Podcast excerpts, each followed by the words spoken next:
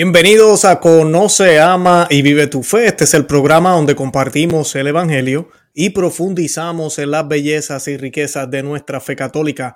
Les habla su amigo y hermano Luis Román y quisiera recordarles que no podemos amar lo que no conocemos y que solo vivimos lo que amamos. Y en el día de hoy estamos en vivo, como pueden ver. Es rara la vez que hago esto así de esta manera, pero pues hoy lo estamos haciendo y tenemos un tema muy importante. Vamos a estar hablando de cómo la Santísima Virgen María y sobre todo las Sagradas Escrituras. Voy a estar hablando de primeras de Corintios 11, 19 sobre las divisiones en la iglesia y cómo son necesarias y cómo, cómo fueron profetizadas por Cristo, por San Pablo y por la Santísima Virgen María en múltiples apariciones. Hoy vamos a estar viendo eso a la luz de una noticia que nos ha dejado perplejo y gracias a Dios que está sucediendo, y es que varios obispos, múltiples obispos de todo el mundo, no tan solo los que siempre escuchamos, sino otros obispos también, no solamente el obispo Strickland o el obispo, el cardenal Burke o el cardenal Muller,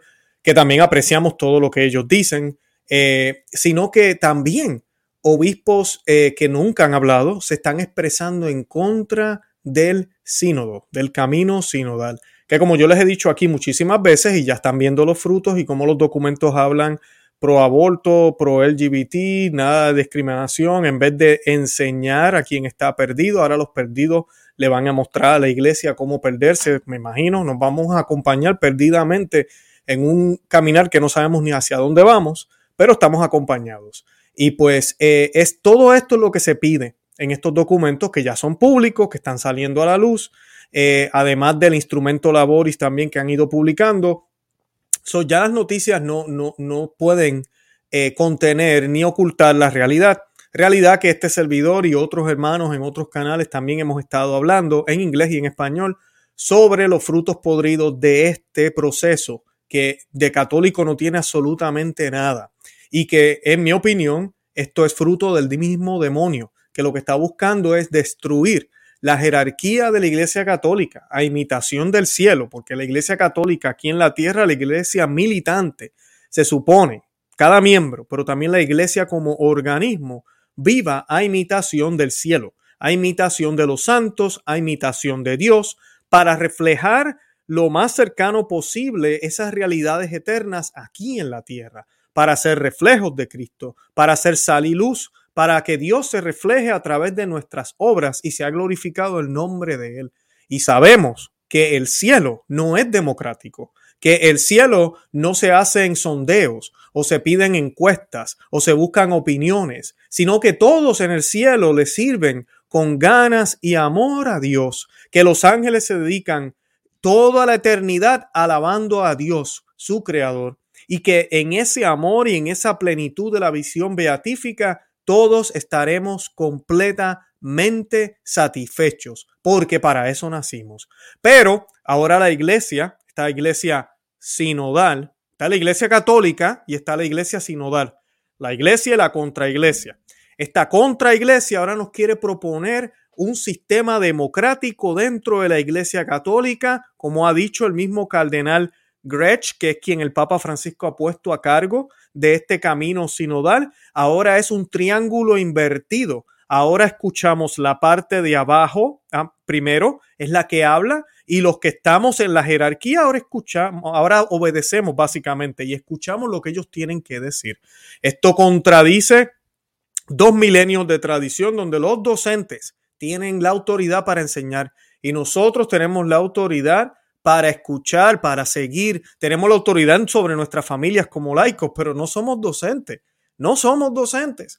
Entonces, todo esto se ha ido poco a poco infiltrando dentro de la Iglesia Católica. Esas palabras también la menciona la Santísima Virgen María. Ya mismito vamos a eso de, la, de las profecías. Creo que les va a encantar el programa. Como estoy en vivo también, les invito a los que ya están conectándose que no se vayan porque voy a contestar preguntas de ustedes hoy. Las voy a contestar en vivo desde el chat que ya lo he hecho algunas veces y creo que ha sido muy, eh, muy bueno.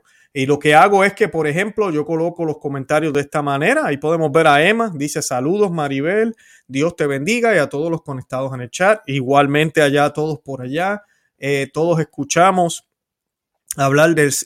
todos escuchamos hablar del ningún párroco nos explica de qué se trata. ¿Saben por qué? Porque ellos ni saben. Ellos están más perdidos que despiertos. Y además de eso, es que esto es una estrategia. Estos sinvergüenzas que están allá arriba, ellos saben ya qué van a hacer. Ellos saben, ya los documentos ya están escritos, pero van a utilizar el sínodo como herramienta. Pero el sínodo está mostrando cosas muy, muy feas. Está sacando a la luz cosas muy feas. Y pues tenemos que, que alertar a los que no saben.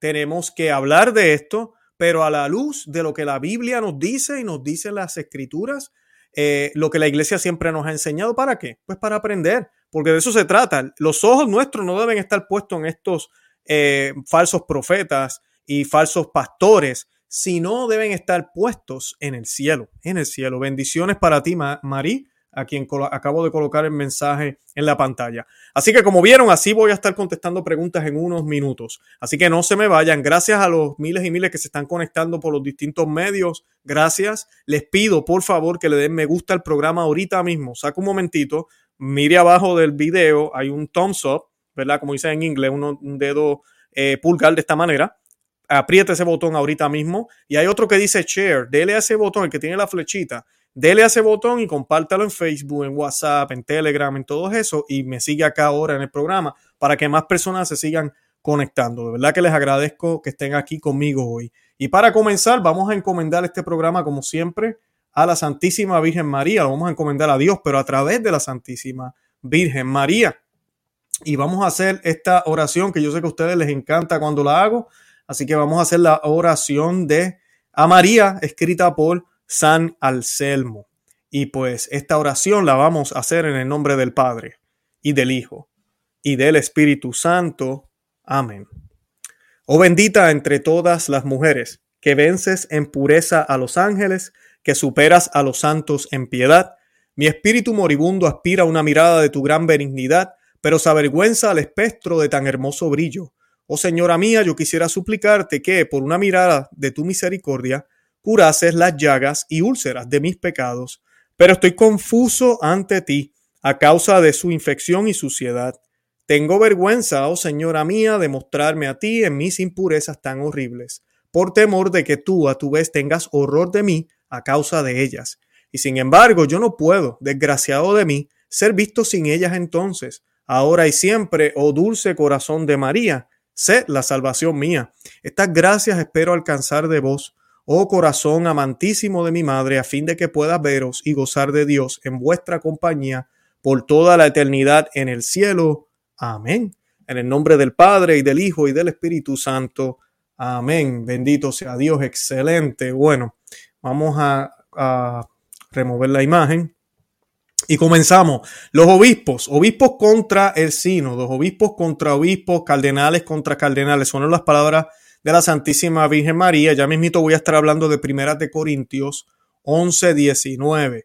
Yo voy a leer aquí brevemente de un artículo escrito por el señor Carlos Esteban, fue publicado hoy mismo y se titula, esto está en Info Vaticana, Obispos contra el Sínodo, desde Holanda hasta Suiza. Y para mucha gente escuchar eso, Obispos contra el Sínodo, es como que rayos le pasa a esta gente, son unos rebeldes. Estas personas lo que quieren es dividir a la iglesia, buscan por dónde pelear. Bueno, pues vamos a ver qué es lo que ellos están diciendo, porque son obispos. Y un obispo tiene la plenitud completa de sacerdocio. Si usted quiere saber un poquito más qué es un obispo, el obispo Strickland, ¿sí? El obispo Joseph Strickland, a quien tuve el honor de entrevistar hace una semana, estuvo hablando de eso en el programa. Así que les invito a que vean ese programa, está colocado en mi canal para que lo busquen, Obispo Strickland de Texas. Y es en español la entrevista. Y pues la, pobre representación de los fieles en el proceso, dice el artículo sinodal, que ha obligado a alargarlo hasta el año que viene, y el escandaloso documento preparatorio está llevando a algunos obispos eh, auxiliares, eso sí, a cuestionar la idoneidad de esta reunión. Últimamente han hablado el suizo Marian Eleganti, emérito de Coira, y el holandés, holandés Rob Mauters de Ertogenbosch que esa, esa, palabrita es de allá de Holanda.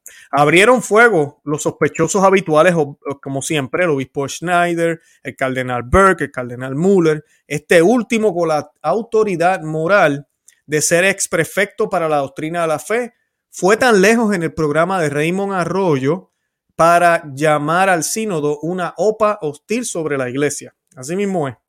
Esto no tiene nada que ver con Jesucristo, estas son las palabras de otro obispo. Esto no tiene nada que ver con Jesucristo o con el Dios Trino. Disculpen, estas son las palabras de Cardenal Müller. Esto no tiene nada que ver con Jesucristo, con el Dios Trino. Parecen pensar que la doctrina es como un programa de partido que puede cambiar según sus electores. Añadió el cardenal Müller concluyendo, es un intento de destruir la iglesia si tienen éxito, será el fin de la Iglesia Católica. Más apocalíptico es difícil. Esto yo no estoy leyendo de un texto de hace 60 años, no estoy leyendo de un texto de hace 100 años, no estoy leyendo de un texto de hace 500 años, una profecía que escribieron donde van a tratar de destruir a la iglesia. No, estoy leyendo una entrevista que fue publicada hace una semana en EWTN en inglés, porque en español están todos dormidos. EWTN en inglés, Raymond Arroyo entrevistando al cardenal Müller. Y el cardenal Müller le dijo que este camino sinodal es un intento de destruir la iglesia. Si tienen éxito, será el fin de la iglesia católica. Más apocalíptico es difícil. Y cuando él habla de esto, muchos dirán, pero espérate, Luis, la Biblia dice que las puertas del infierno no prevalecerán contra ella. Correcto. Pero en términos de estructuras visibles, de lo que conocemos, lo que es la iglesia, lo que podemos ver, palpar, lo que la gente puede mirar, estos sinvergüenzas pueden tener, pueden tener éxitos y destruir lo que realmente es católico. Es que inclusive han logrado cambiarle la forma en que se ve. Nos cambiaron la misa, nos cambiaron los sacramentos, nos cambiaron muchísimas cosas. Todavía hay validez porque se ha respetado la forma, algunas de las fórmulas, ese tipo de cosas todavía están. Yo no estoy diciendo que en las iglesias donde se practica lo más moderno no existe o no está Dios presente, sí lo está y los bautizos y todo es válido, pero el problema que tenemos es la manera en que se presenta. Cuando antes se hacía de una manera reverente, donde nunca se permitió tambora, guitarra y todo ese tipo de cosas, ahora en estas iglesias nos presentan el bautismo con una tambora y una guitarra. Sigue siendo el bautismo, pero ha perdido la reverencia que debe tener. Se hacen aplausos justo después de que se bautiza, se canta el cumpleaños feliz al final de la Santa Misa, cosa que jamás se hubiese visto y ni se ve en la misa de siempre, ni en la misa antes del, del concilio, que es la misma misa de siempre. Nunca se podía dar eso, eso no sucedía. La misa tenía unos, un, sonido, una forma de verse y siempre era la misma forma. Ahorita uno no sabe ni qué esperar. Así que hemos, todo eso nos lo han cambiado. Y, en, y así, eso, a eso es lo que se refiere el cardenal Müller. Pero no está solo el cardenal Müller. Marian Eleganti, obispo auxiliar emérito de la diócesis de Suiza de Coira y conocido por su reticencia ante el proceso renovador de la iglesia, también ha expresado su recelo la crítica del suizo se centra en que hay que evitar la impresión de que el sínodo parece subrayar, pero que ya insinuaba el espíritu del concilio, de que la iglesia ha estado en el error hasta que hemos llegado nosotros, nuestra generación. Y tiene razón, porque estos modernistas es que así que hablan. Miren, los, los que están conectados ya y me están escuchando. No me diga que usted no ha escuchado a alguien decirle a usted, es que antes del concilio, usted le pregunta algo y te dice, es que antes del concilio, Luis, la iglesia creía tal y tal cosa. Es que antes del concilio se hacía esto. O es que eso era en el antaño. Ahorita la teología nos enseña que esto es como se hace. Esto es lo que debemos creer. Eh, es como si por dos mil años esta gente piensa que el Espíritu Santo no hizo nada. Entonces la iglesia cayó en los errores del medioevo, cayó en, los, en unos errores tan y tan graves que tuvo que venir por fin Pentecostés, parte 2, que se llama Concilio Vaticano II, y entonces ahora sí estamos haciendo las cosas bien. Ahora por fin la iglesia entiende lo que el Espíritu Santo quería. O sea que por dos mil años se equivocaron. Los santos vivieron un catolicismo falso. Ahora es el verdadero catolicismo. Este catolicismo que no exige ayuno, mortificación, que nos dice que la masturbación no es pecado, que la anticoncepción se puede hacer, que amor es amor, que los que viven en unión libre después que no comulguen no se van para el infierno, cuando realmente están en pecado mortal, están fornicando y sí, se pueden ir al infierno. Eh, no, no, nos hablan del infierno, pero sí del purgatorio. O sea, hay dos posibilidades cuando te mueras para estos modernistas, el purgatorio y el cielo. El infierno, no, allá no va nadie. ¿Cómo va a ser? Dios es misericordioso. Eh, todo esto es el cambio de paradigma que se ha ido dando por 60 años por 60 años. Vamos a los funerales y no se nos habla de la necesidad de orar por el alma de ese difunto, por más bueno que haya sido. No se nos habla de eso. Se nos dice que ya está en mejor lugar, se nos dice que ya está bien, se nos dice que ya nos mira, se nos dice que está con nosotros, se nos dicen muchísimas cosas, sí, ok, con buena intención para consolarnos, pero no es cierto, no es la verdad. Y nuestra responsabilidad como iglesia militante es orar por esas almas, pero los pastores no quieren recordarle a nadie. ¿Por qué? Porque nos han cambiado la iglesia, porque ahora han llegado ellos, llegó esta nuestra generación, ha llegado esta generación que entiende que podemos recibir al Señor en la mano. Por dos mil años se equivocaron en la boca, por favor. Eh, eh, recibir al Señor de rodillas. Ay, no, porque te vas a humillar si Dios murió, Jesús murió por ti en la cruz, tú tienes la dignidad, recibirlo de pie, orgullosamente de pie, en la mano y llévatelo para el asiento y después te lo pones en la boca. Claro que sí. Es, es, es todo ese cambio, es una distinta religión, una manera distinta de percibir a Dios. Dice el obispo, la iglesia no ha estado en el camino equivocado durante dos mil años para ser iluminada y corregida en nuestros días por un proceso sinodal en el siglo XXI, declaró. Para esto no necesitamos ni un concilio Vaticano III ni un evento sustituto simplificado llamado sínodo para la, sobre la sinodalidad. Excelente, Señor bendiga a este obispo. Yendo más lejos, un ensayo recién publicado, Elegante explica que hoy los procesos sinodales, como las nanopartículas de la vacuna, a base de lo que sea, actúan como vectores que transportan sustancias nocivas y, son tóxicas. Para eh, Eleganti, la iglesia está cayendo en la tentación de estar de moda, imitando al el fervor del mundo por las nuevas cosas. Y es cierto, eso es lo, que está sucediendo. Se trata de nuevo de los mismos retales sinodales, recalentados por enésima vez desde los años 70. Democracia, participación, implicación en el poder, mujeres en todos los oficios y el diaconado sacerdocio femenino, revisión de la moral sexual en relación con las relaciones sexuales extramatrimoniales, el matrimonio y la homosexualidad, eliminación de la centralidad del sacerdote en la liturgia, etcétera, que llevan en esto, llevan más de 70 años, pero después del concilio esto ha sido un dale, dale, dale, dale y no quieren parar. Mutzaer, jovencísimo cuando fue consagrado obispo, tiene un historial aún más eh, trabuquer que elegante y ha chocado con los nuevos tiempos desde antiguo, desde que se negara a asistir al sínodo de la Amazonía después de conocer su planteamiento. Y no tiene pelos en la lengua, como puede comprobar cualquier lector de Infovaticana buscando su nombre en nuestros archivos. Acabó, acabó regular con su superior, el titular de Héctor eh, y negociaron ambos que Mauser perdería buena parte de sus funciones. Lamentablemente así es. Cualquiera que habla le quitan el puesto, le quitan todo lo que tenga.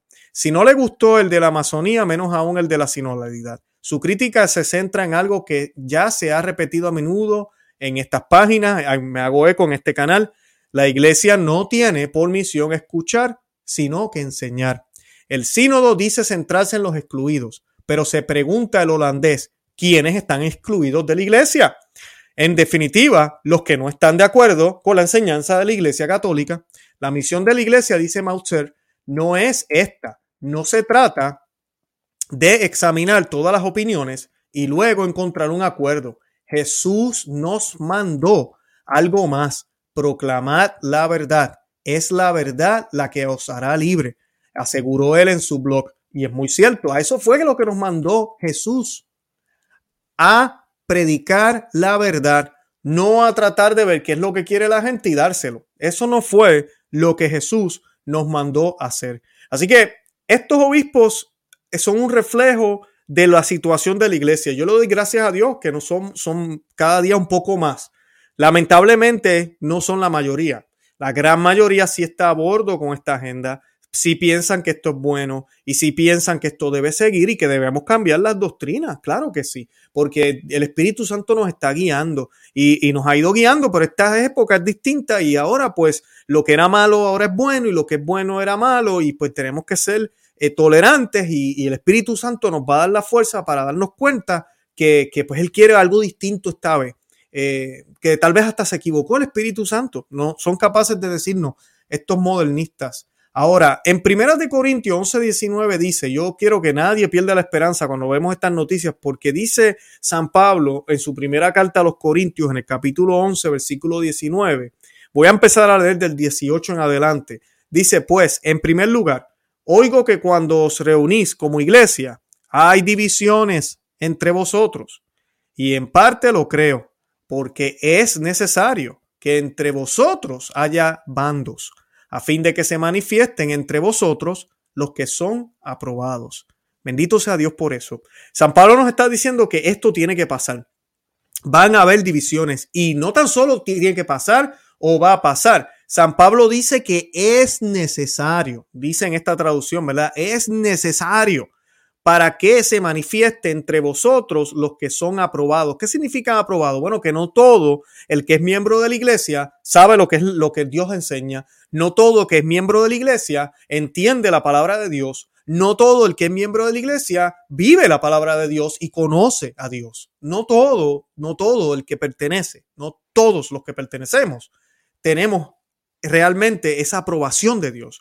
Por eso él dice que tienen que haber bandos. Cuando hayan esos bandos, ahí podemos ver con mayor claridad quiénes son los que están perdidos, como decimos en Puerto Rico, los que están perdidos como un juez visco, o los que realmente están siguiendo a Cristo. Y eso es necesario que suceda en la iglesia. Y dice iglesia en singular, no en las iglesias, en la iglesia, dice San Pablo en Primeras de Corintios 11, 19. Les hago la pregunta a ustedes, ¿no es eso lo que está pasando ahorita? No es lo que estamos viendo, bandos distintos bandos dentro de la iglesia católica. Bandos, eh, están los papólatras, que no siguen a Jesús, sino siguen a Francisco, siguen a Bergoglio. Están los que siguen a Jesús, pero también siguen a Bergoglio eh, y adaptan a Jesús a, lo que Bergoglio les dice. Están también los que siguen a su obispo o siguen a su sacerdote por encima de lo que diga la Biblia y no lo hacen a propósito, es que no tienen tiempo para leer la Biblia. Entonces, pues el sacerdote me dijo que la iglesia ahora es ecuménica y que nos podemos salvar con Mahoma, Alá y podemos ser budistas. Todos vamos para el cielo agarrados de mano. Porque la cruz aplica a todos, aunque ellos no reconozcan a la cruz, nunca la obedezcan, nunca obedezcan a Jesús, ellos se salvan de cierta manera lejana. Eso nos dicen ahora estos modernistas. No hay necesidad de predicar y de que se conviertan, porque todos vamos para el cielo. Entonces, como el obispo me dijo eso, yo tengo que obedecer y como el que obedece no se equivoca, pues entonces yo voy a seguir ese caminar. ¿Qué pasa? Cuando vemos un obispo diciendo una cosa y vemos otro obispo diciendo otra, es nuestro deber, digo, si usted quiere usar la cabeza, de analizar y decir, caramba, ¿qué, ¿quién está correcto aquí? Y la manera perfecta de hacerlo es leyendo el catecismo de la Iglesia Católica, si lo quiere hacer de manera sencilla, pero yo le recomiendo también, por supuesto, que busque la Biblia. Busque la Biblia ábrala, léala y se dará cuenta que la homosexualidad es pecado, se dará cuenta que eh, la lujuria es pecado, se dará cuenta que tenemos que estar abiertos a la vida, se dará cuenta que el divorcio no existe para Jesús, que Jesús mismo dijo que nadie se puede divorciar, se dará cuenta de tantas cosas, se dará cuenta de que todos los ordenados en la Biblia son hombres y no por cultura, tiene un significado teológico, San Pablo nos los explica, nos los explica el Antiguo Testamento y nos los explica la Iglesia Católica en el Catecismo de la Iglesia. Así que si usted estudia la fe se va a dar cuenta y cuando venga uno de estos charlatanes a tratar de engañarlo, usted no cae en la trampa. Una década antes, y quiero hablar ahora de la Virgen María, una década antes de los eventos de Fátima, en 1917, el gran Papa San Pío X escribió la encíclica Pachendi, que usted tiene que leerla si no la ha leído. Y estas son las palabras que escribió el Papa San Pío X, una década eh, antes de los eventos de Fátima.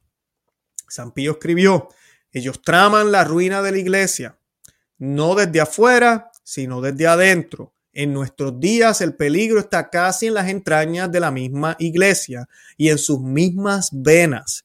Y, el daño producido por tales enemigos es tanto más inevitable cuanto más a fondo conocen la iglesia. Esas son las palabras de un papa a principios del siglo pasado, un santo papa. Eh, y, él, y él continúa, bueno, él no continúa, la Virgen María nos dice, Satanás ha llegado hasta los más altos puestos y logrará introducirse hasta las más altas cumbres de la iglesia. Los cardenales se opondrán a los cardenales, los obispos a los obispos y los sacerdotes contra los sacerdotes. Satanás se introducirá dentro de sus filas. En Roma misma habrá grandes cambios. La iglesia será oscurecida y el mundo precipitado en la confusión. es un extracto según las palabras que la Virgen de Fátima le reveló a Lucía el día del milagro del sol. Estas fueron publicadas en el periódico Nueva Europa de Stuttgart, Alemania, bajo el título El porvenir de la humanidad. En junio de 1988, el cardenal Joseph Ratzinger, futuro Benedicto XVI, perfecto de la Congregación para la Doctrina de la Fe, dio un juicio definitivo en favor de las apariciones de Áquita.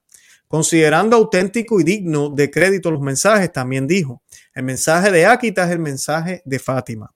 Previamente habían sido declaradas de origen sobrenatural, pero el obispo de Nigata, Monseñor John Shofiro Ito, por él, disculpen, por ese obispo, y dice, lo que predije en Fátima, estas son las palabras de la Santísima Virgen en Áquita, lo que predije en Fátima está en proceso de cumplirse. La obra del diablo se infiltrará incluso al interior de la iglesia, de tal modo que se verán cardenales contra cardenales, obispos contra obispos. Exactamente lo que estamos viendo ahora con este dichoso camino sinodal. Y gracias a Dios que está pasando. El punto es, no es malo que esto pase. Por eso ella lo está hablando, porque va a haber una resistencia. No todos van a seguir a estos buitres y bendito sea Dios porque ahí está el verdadero sensum fidelium y ahí realmente está el Espíritu Santo obrando y por eso las puertas del infierno no prevalecerán contra ella. Pero va a ser un puñado. Por eso vemos siempre menos obispos hablando. No son todos los que hablan sobre estos problemas. Y la Santísima Virgen nos dice que vemos, vamos a ver eso, obispos contra obispos, cardenales contra cardenales. Dice, los sacerdotes que me veneren, dice ella, serán despreciados y opuestos por sus colegas. Las, las iglesias y los altares serán saqueados. La iglesia estará llena de aquellos que aceptarán concesiones y el demonio presionará a muchos sacerdotes y almas consagradas a dejar el servicio del Señor. El demonio será especialmente implacable con las almas consagradas a Dios. El pensar en la pérdida de tantas almas es la causa de mi tristeza. La Virgen María, la hermana Agnes Sasagawa en Akita, Japón, 13 de octubre del 1973. Así que la vida cristiana no es, e, es difícil. En un mundo que sueña y predica solo el placer material, sexual, todo tipo de placer. Y es arduo seguir a Cristo en un ambiente en el que solo tiene importancia todo esto.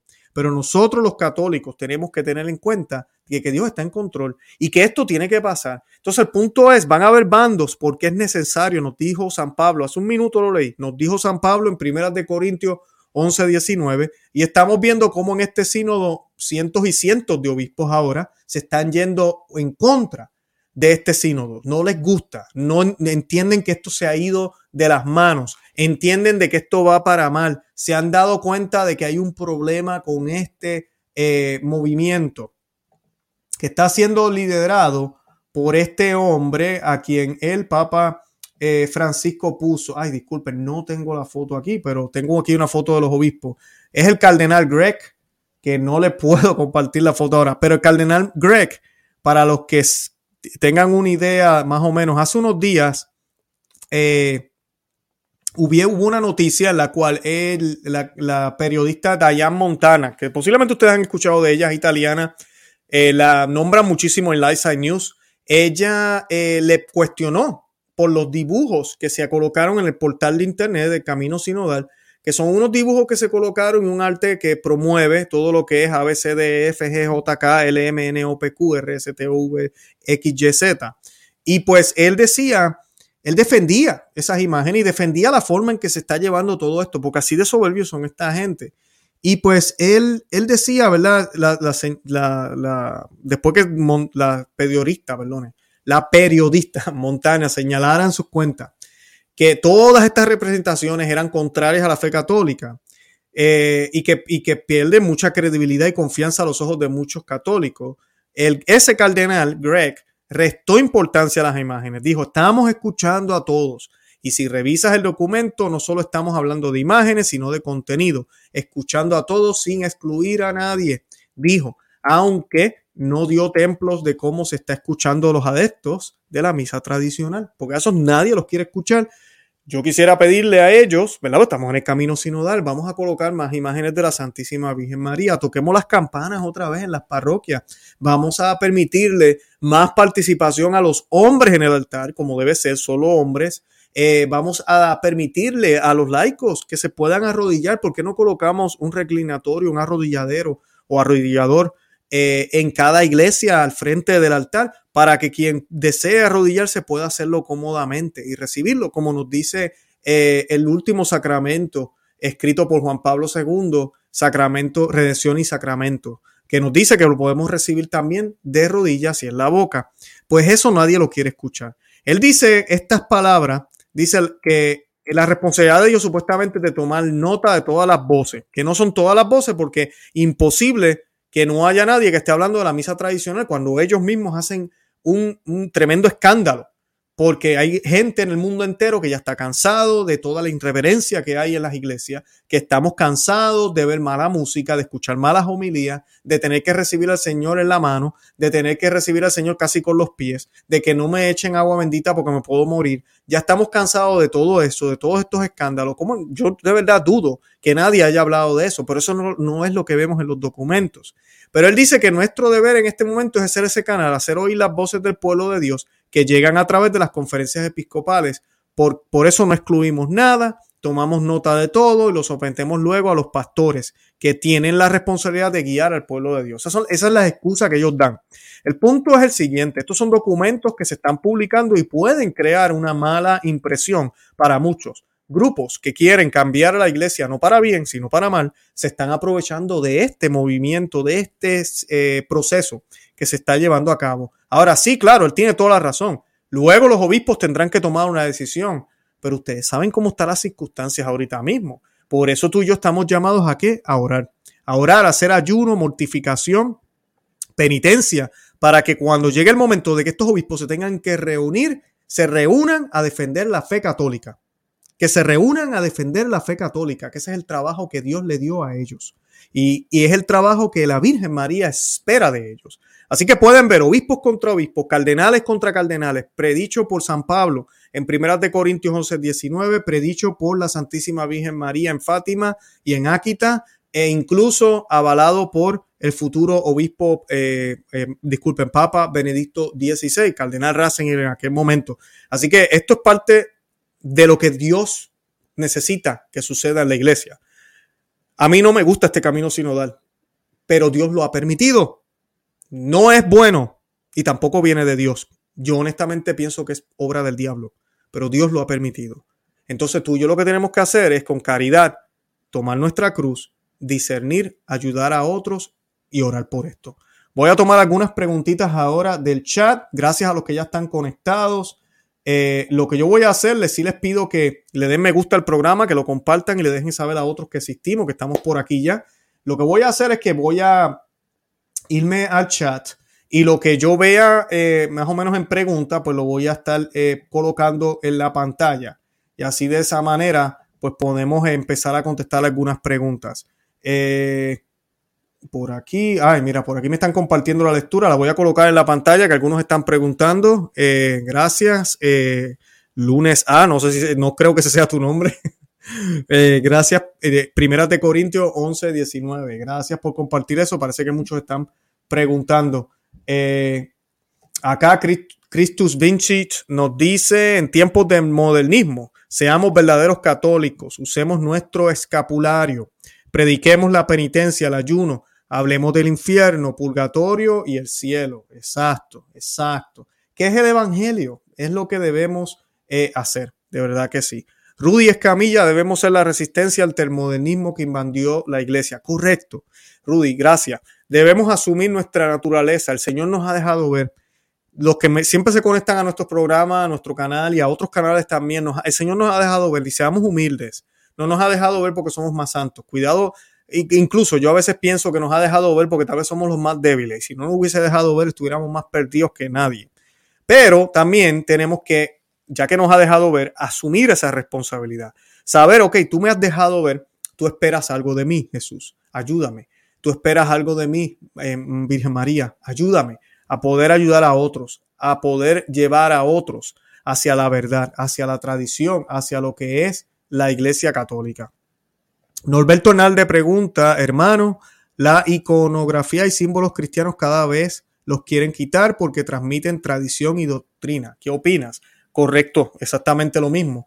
Por eso los gobiernos no quieren eh, tratar de, tratan de quitar lo que sea cristiano de las plazas, de los lugares públicos, porque a través de la iconografía y símbolos cristianos se transmite doctrina y se transmite tradición, se transmiten misterios. Eh, es la Biblia escrita o, visual para el que no sabe leer.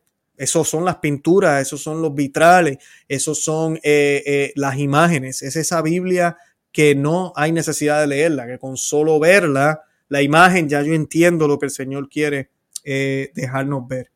Eh, Hernández, voy a aprovechar este mensaje de ella para aprovechar y hacer un anuncio aquí rapidito. Luis Román te un mensaje en Face, ojalá lo puedas ver y que puedan ayudar esa broma de la escuela. Pues mira, Lice, eh, voy a tratar de buscarlo, pero sí te digo, a mí se me hace bien difícil ir a las aplicaciones y tratar de ver todos los mensajes. Le hago el anuncio aquí. El email mío está en el canal. Mi email es conoce, ama y vive tu fe. Todo corrido. Conoce, ama y vive tu fe. At, ¿verdad? Arroba, arroba Outlook, Outlook, O-U-T, L-O-O-K, Outlook.com. Es bien sencillo. Y está también en la, eh, si van a mi canal aquí en YouTube, te va al canal, canal como tal. Si va a donde dice About, ahí está mi email.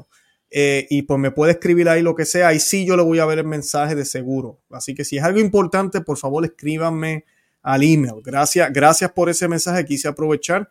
Eh, Lice, no te preocupes, se está disculpando. No te tienes que disculpar, está muy bien. Eh, yo entiendo y me da pena, por eso quise hacerlo público aquí, porque me da pena cuando logro entrar a veces eh, en alguno de estas aplicaciones y veo todo el número de mensajes y, notificaciones que hay, me, me, asusto, porque es bien difícil para mí poder mirar. Estamos hablando de cientos y cientos y cientos y cientos de mensajes. Maritere Ortega me dice, si siempre de si siempre que este obispo defienda la verdad contra quien sea, la debe defender. Así mismo es. Si el obispo siente que tiene que defender la verdad, la tiene que defender. Así mismo es. Eh, Lemori, Lemony War 4. Estos nombres. Hermano Luis, eh, y a tu pregunta, ¿es correcto que los obispos estén en desacuerdo con otros obispos? ¿Tú qué opinas? saludos y bendiciones. Sí, sí es correcto. Y voy a decir por qué. Eh, bueno, ya lo leí, lo leí en Primeras de Corintios 11, 19. Es correcto siempre y cuando sea para defender a, Dios, para defender la palabra de Dios, es correcto. Eh, Lutero le llevó la contraria a sus sacerdotes, él estaba en lo incorrecto. O sea, no se trata solo de por solo llevar la contraria y ya, o por llevar la contraria por maneras incorrectas. Ahora, el debate dentro de la Iglesia Católica siempre ha existido. Si ustedes se van a la historia de los concilios, los primeros concilios en los primeros siglos, siempre hubieron debates. Eh, incluso entre San Santo Tomás de Aquino y San Buenaventura. Hay tantas historias eh, y cómo había esa competencia entre los franciscanos y los dominicos de una manera sana, pero que ayudó a definir, a escribir tratados y a, llegar a un mejor entendimiento de los misterios que no se pueden entender, ¿verdad? Pero de la teología, de las cosas que, que nos enseña la Santa Iglesia Católica. Ese tipo de debate siempre existió. Pero también han habido debates donde han habido personas que han estado en error y hay muchísimas historias, obispos que después tuvieron que pedir disculpas. Pero sí, tenía que haber ese desacuerdo. A veces un obispo con buen corazón tratando de definir algo y cae en herejía, cayó en herejía. Eh, hay esos desacuerdos. Pero ahorita mismo, en estas circunstancias que vivimos, eso es lo que necesitamos. Porque la gran mayoría de los obispos están trabajando como si esto fuera un partido político, como que hay que seguir al líder, al jefe y lo que diga él, eso es lo que vamos a seguir. Aquí ya la Biblia sí la tenemos ahí, pero el punto no es seguir la Biblia, la Biblia es un libro, no, seguimos a, los que están vivos ahora y esa no es la manera correcta. Así que esa es mi, opinión. Eh, vamos a ver. Eh, se me están moviendo bien rápido, espérate. Dice aquí la manifestación del, del maligno al interior de la iglesia es la mundanización y la falta del llamado a tener presente la gracia y los novísimos por prostimeras. Eso es muy cierto, es parte del problema, Mario Escatel. Es parte del problema porque pues también no es solo el hecho de quitar todo lo que sea sagrado. lo, más difícil para reconocer las trampas del demonio es el hecho de que el demonio no te dice muchas veces una mentira completa o no te va a quitar todo lo que es cristiano y católico de esta iglesia nueva. No te lo va a quitar todo. Todavía van a estar los crucifijos, todavía se va a ver católico, pero no va a ser católico, no es católico. Lo que dicen contradice la iglesia católica. Y lo vemos ya, lo estamos viendo ya, como dicen una cosa y usted puede buscar otro papa, un santo, y dice exactamente todo lo contrario. Y esto yo lo he visto hasta del papa. Y es impresionante ver esto y uno dice, ok, ¿a qué papa le creo? Porque Pío XII dijo esto sobre sacerdocio, pero el Papa Francisco me dice esta otra cosa. ¿A quién le creo entonces? Ambos son papas de la Iglesia Católica. Y pues ahí es donde viene la tradición. ¿Cuál de los dos está hablando de acorde con la tradición, con la Biblia, con lo que siempre se dijo? Así que eh, eh, sí, definitivamente, eh, sí también la mundanización, quitar lo que es sagrado, esa también es la, el, enfoque. También, algo que me gustó que mencionaste, Mario, gracias, es que nuestra mente no esté puesta en el más allá, en, en las postrimerias, sino que esté puesta en nosotros, en el planeta, en la paz, en la unidad, en todo lo demás. Y pues no, no se puede, no se puede. Eh, Silvestre García me dice aquí, en la encuesta la mayoría ven bien que obispos estén en desacuerdo, pero la lógica no debería ser así, ya que lo correcto es que estén unidos. Definitivamente sí, pero ahorita mismo como están las cosas, pues eh, toca, porque la gran mayoría de ellos están unidos para el mal, ahorita mismo, lamentablemente. Entonces tenemos solamente el obispo Strickland, el obispo Schneider, el cardenal Muller, el cardenal Berg, los mismos gatos de siempre que están hablando. En el programa de hoy, gracias a Dios, los que acaban de conectarse, vayan y escuchen el repetido. Eh, yo menciono unos cuantos que son nuevos en el, juego, como decimos, que se están dando cuenta. Así que démosle, démosle gracias a Dios por eso. Eh, aquí tenemos eh, una noticia. Mayra Cadea, el obispo Juan Jiménez en Aguas Calientes México nos deja hincados si queremos recibir la comunión de rodillas. Imagino que no se las da, lo que te imagino que es lo que me quieres decir. Eh, yo le hago un llamado aquí, ahorita mismo. Luis Román, católico, vivo en Florida, su excelencia, obispo Juan Jiménez en Aguas Calientes. Si algún eh, feligrés se arrodilla y abre la boca, saca la lengua para recibir al Señor, quiero que entienda que la gran mayoría vasta mayoría de todos los católicos que han existido hasta el sol de hoy han recibido al Señor de esa manera. Y que nosotros no somos mejores hoy que ayer. Al contrario, estamos en mucho peor, eh, estamos en peor estado. Además de eso, redención y sacramento en su excelencia. Usted está desobedeciendo el, el documento escrito por el Papa Juan Pablo II, que dice muy claramente que aunque las conferencias episcopales pueden permitir la comunión de pie y en la mano, siempre la manera preferida o que la comulgante siempre tiene el derecho y la opción de poderlo recibir en la boca e incluso de rodillas, si así lo desea. El último documento de orden de la ley universal sobre cómo distribuir al Señor, cómo distribuir la Eucaristía. Y usted, su excelencia, el obispo Juan Jiménez, está en desobediencia. Por eso yo les digo a los que me siguen y la gente dice, este Luis es un sismático. No, no soy un sismático, pero yo no voy a seguir a los desobedientes. Ojalá usted ahora que me acaba de escuchar y no porque yo sea mejor, pero ojalá comience a obedecer la ley de la iglesia para que más y más personas lo sigan por el gran ejemplo que usted hace y no por las boberías de dejar una persona hincada que posiblemente, posiblemente está en gracia, está dispuesta, tiene todo. No hay ninguna razón para negarle la Eucaristía y usted lo hace. Se la niega. Se la niega. Y no tiene ninguna razón ni ningún sentido. Así que estaremos orando por usted, de verdad que sí. Eh, por ahí nos dicen, sí, Ramón, ya se terminó la pandemia. Correcto, menos en la Iglesia Católica. Ah, todavía hay muchísima gente usando el pañal, todavía hay muchísima gente con miedo, porque claro, tenemos a Dios, parece, y Dios nos da miedo, en vez de darnos fe, en vez de darnos este, eh, esperanza, pues Estamos bien acobardados. Dice Marco Silva, mi sacerdote me dijo que Jesucristo no había hablado del aborto ni homosexual y que la iglesia no se niegue a la cultura de la gente. ¿Ven lo que sucede? Yo eh, estuve haciendo un programa hace poquito y los invito a que lo vean. El programa que publicamos creo que fue el viernes. Estuve hablando de la carta que el Papa Francisco le escribió a un trans y le llamó, es un hombre, pero él le llamó querida hermana, o sea que el Papa está aceptando la decisión de esta persona de negar el sexo que le dio Dios. el Papa está de acuerdo con eso, lamentablemente. Esto no es oficial ni es ley dogmática, pero lo está haciendo el Papa y es lamentable. Y en ese documento, en ese video o en ese programa, también hablé sobre la noticia del obispo que censuró a un sacerdote por hablar de estas verdades. Y una de las cosas que dijo ese obispo cuando censura al sacerdote es que eso no es tema para domingo. Y yo les hablo en este video, por eso te invito, Marco, a que lo veas, eh, de cómo el misal que se utiliza para la misa, el moderno, quitó todas las lecturas que hablan de estos temas. No se leen en todo el año litúrgico y son tres años litúrgicos en el Novus Sordo.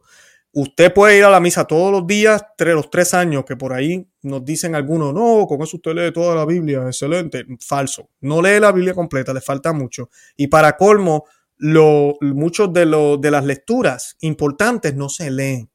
Claro, la Iglesia Católica nunca ha quitado esos pasajes. Tú y yo estamos llamados a leer la Biblia, se supone, pero en un mundo donde los católicos no leen la Biblia y, dependen solo de la misa, esto ha funcionado perfecto para muchos, inclusive para los mismos sacerdotes, pensar que no se habla de eso en la Biblia. Claro, porque ellos nunca tienen que hablar de eso en las misas, porque no está en el misal. Eh, es lamentable lo que estos modernistas han hecho y cómo han cambiado, ha cambiado todo.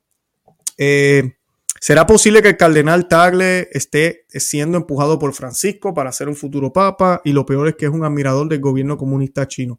Eh, no sabemos. Sí, es posible, no sabemos. Eso, a mí no me gusta hacer muchas predicciones sobre eso. Yo creo que con el tiempo veremos qué sucederá. Y, pero sí les pido, y se los he dicho muchísimas veces, que ojalá el Papa todavía esté reinando por varios años, porque las cosas se van a poner peor cuando este Papa se vaya. No porque sea bueno, sino porque va a venir uno peor. Saludo desde Morelia, Michoacán, México. Acá en mi ciudad se metió en problema mi obispo auxiliar por denunciar las tonterías de la ideología e injusticias que el gobierno realiza. Qué bueno, bendito sea Dios por eso. Qué bueno que lo está haciendo. No, qué bueno que se metió en problema, pero a la misma vez nuestro Señor Jesucristo nos dice que cuando los persigan en causa de mi nombre, alégrense.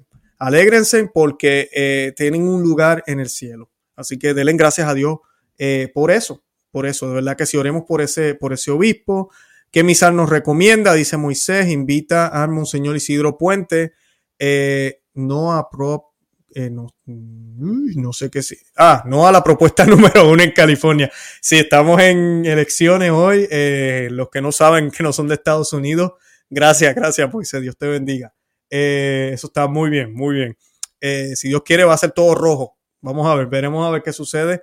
Pero vamos con los rojos. Ustedes ya saben de qué estoy hablando, los que viven aquí en Estados Unidos. Si usted todavía es demócrata, Dios mío, despierte. Despierte. No podemos ser demócratas. Nos han engañado con eso de la emigración. Es falso. Ellos no son pro emigrante ni nos quieren ayudar. Son lo peor de lo peor. No podemos votar demócrata. Bueno, eh, ¿qué misal nos recomienda? Eh, yo utilizo, eh, personalmente, yo utilizo el misal de 1962 de la, la Fraternidad San Pío X. Ellos han hecho un trabajo Angelus Press, si usted va a Angelus Press online, en línea, es una librería católica que se ha dedicado a publicar libros antiguos y se ha llevado por encima, como decimos en Puerto Rico, a muchísimos otros eh, medios. Ellos han hecho un trabajo excelente. También pueden mirar que tiene que ofrecer la Fraternidad San Pedro o que tienen que ofrecer otros, pero ahorita ese es el más fácil de conseguir. yo también tengo algunos antiguos, me gusta mucho hay uno, este, el del padre Lazán, eh, si lo estoy pronunciando bien. Eh, hay algunos en inglés también que yo sigo, pero parecía en español, ahorita mismo ese es el que yo eh, utilizo. pero hay unos bellos antes de 1955 que tienen una, es un tesoro que se perdió porque todo esto de las reformas no empezó solo después del concilio, ya desde antes lamentablemente estaban metiendo la cuchara donde no tenían que meterla. ¿Qué dice aquí? Ay, disculpe, me fue. Ahí está ahora. Hermano Luis, si el Papa Francisco acepta las tonterías del sínodo, hay que obedecerlo porque me, me dicen mis hermanos que si el Papa lo ordena debemos porque lo que ates en la tierra queda atado en el cielo. No, no hay que obedecerlo si va en contra de la fe.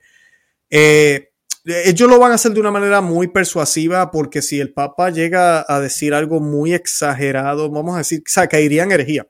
Eh, de eso se está hablando, muchos teólogos han hablado de eso, la posibilidad de tener un Papa hereje. Eh, así que esperemos Dios que no. Pero si sucediera, no, no tenemos que obedecerlo. Y esta frase, lo que ates en la tierra queda atado en el cielo, no significa que si el Papa hoy dice que la Virgen no es virgen, como es el Papa, yo tengo que ahora creer que la Virgen no es virgen, y Dios allá arriba dice, ah, bueno, pues la Virgen no era virgen. Y él cambia toda la doctrina también. No, no. El orden es de arriba hacia abajo y el Papa le debe obediencia a Dios. Cuando dice lo que ates en la tierra queda atado en el cielo, es en términos de la administración, de lo que no se puede cambiar, que es el depósito de fe, de la administración. O sea, él tiene las llaves para decidir cómo le va a enseñar a la gente que la Virgen siempre fue virgen, que la Virgen es virgen y que la Virgen no perdió su virginidad.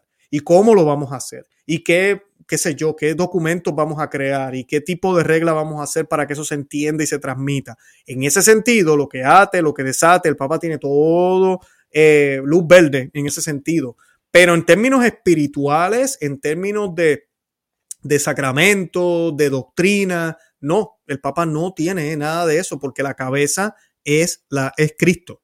La cabeza de la iglesia es Cristo. La cabeza visible sí es el Papa, pero la cabeza es Cristo.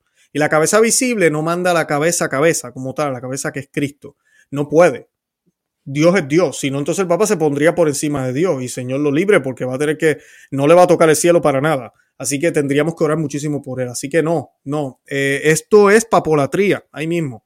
Que todo lo que diga, si el Papa lo ordena, entonces yo tengo que obedecerlo. No, eso fue lo que pasó con, con, con lo de salud. No, esa era su opinión. Y tiene todo el derecho de decir su opinión, pero yo no tengo que obedecerlo en temas de, en ese tipo de temas. Yo solamente tengo que prestarle atención y obedecerlo siempre y cuando no me contradiga en temas de moral y fe. Porque yo le debo una obediencia ciega a Dios primero. Y cualquier orden de cualquier otra persona que contradiga la orden de Dios y sus mandatos, yo no puedo obedecerla. Punto. Si lo que el Papa me dice va en favor de lo que, de lo que la iglesia enseña. Por ejemplo, que el Papa hoy dijera, vamos a hacer un santo rosario por lo que está pasando en el mundo para que en el mundo haya, qué sé yo, más paz. Yo tengo que obedecer eso. Aunque no me guste la idea, porque qué sé yo, es noviembre, y mire que el Papa ahora poniendo ese rosario, ahora, ¿por qué no lo dijo en diciembre? ¿Por qué no lo hace eh, eh, el año que viene? No. O sea, en ese sentido, yo sí tengo que obedecer, porque me lleva a Dios y fue la decisión de Él de hacerlo ahora aunque a mí no me parezca o no me guste, no, mm, tengo que obedecer. Ahora, si el Papa dice, no recemos más el rosario, porque eso es superstición. Eh, por dos mil años, esta gente creían que, las cuentas ahora supuestamente alejan a los demonios y Dios le encanta eso. el Papa ahora ha dicho que el rosario no hay que hacerlo, no, no tienen que hacerlo nunca más, no deberían hacerlo incluso. Entonces todo el mundo, wow, espérate, o sea, dos mil años hemos estado rezando el rosario como iglesia, ahora llega un Papa y dice que esto es malo y no debemos hacerlo más. Y ahí es donde tenemos que mirar y decir, espérate un momento, yo no puedo obedecer esa norma. Y más todavía si la norma ya va más allá del término de doctrinas y de fe. ¿Ves, la lógica? Es sentido común. Es triste que haya gente que piense así, pues entonces somos una secta. Ya no seríamos, eh, no seríamos, este, no seríamos Dios. Así mismo es. Eh, Cristo Vinci sería excelente que hiciera un video en colaboración con el hermano Isaac del canal de Macabeos. Tengo uno, yo tengo un video con él. Si no lo sabías, Cristo Vinci, búscalo en mi canal. Hicimos una entrevista con él hace tiempo ya. Eh, y sí, un saludo para él, que el Señor lo bendiga, al hermano Isaac, de verdad que sí. Eh, Luis, ¿no crees que, es lo que pasa? Luis, ¿no crees que lo que pasa es que todo lo que dice el Papa la gente lo toma como es cátedra? Cuando no es así y es parte culpa por la ignorancia que se vive en estos tiempos. Ese mismo es el problema también. Y el Papa, ellos no van a decir nada es cátedra que sea contrario a la fe, porque quedaría, el Papa perdería, el papado. Y ellos no necesitan hacerlo. Que ese es el problema. Esta gente, estos modernistas saben. nosotros en esta iglesia hemos experimentado más cambios sin ningún pronunciamiento, sin ninguna declaración oficial, que si estuvieran haciendo declaraciones oficiales. No hace falta. Ellos lo único que tienen que empezar a decir, a hacer cosas. Ahorita mismo con esa carta que les hablé, a llamarle hermana, a, un hombre, eh, ellos van dando el ejemplo. Y de esa manera los otros obispos se copian. Y cuando vienes a ver, tienes una iglesia que ahora acepta ese tipo de cosas y ese lenguaje. No, pero la iglesia sigue enseñando lo mismo, claro. Pero mira lo que están haciendo los líderes. Y lo triste de esto es que hoy en día la gente sigue a los líderes, no a la Biblia ni a Dios porque no la conocen, les aburre y no les interesa. Esa, en esas estamos, en esas estamos. Eh, por aquí están recomendando el catecismo de San Pío X. Sí, es muy bueno, es excelente. Así que eh, veremos a ver. Aquí me están sugiriendo una persona, honestamente no sé quién es, pero pues estaré averiguando. Luis, una entrevista con Rafael Taboa sería genial. Si me puedes escribir el email y saben de cómo conseguirlo, no sé quién es, honestamente.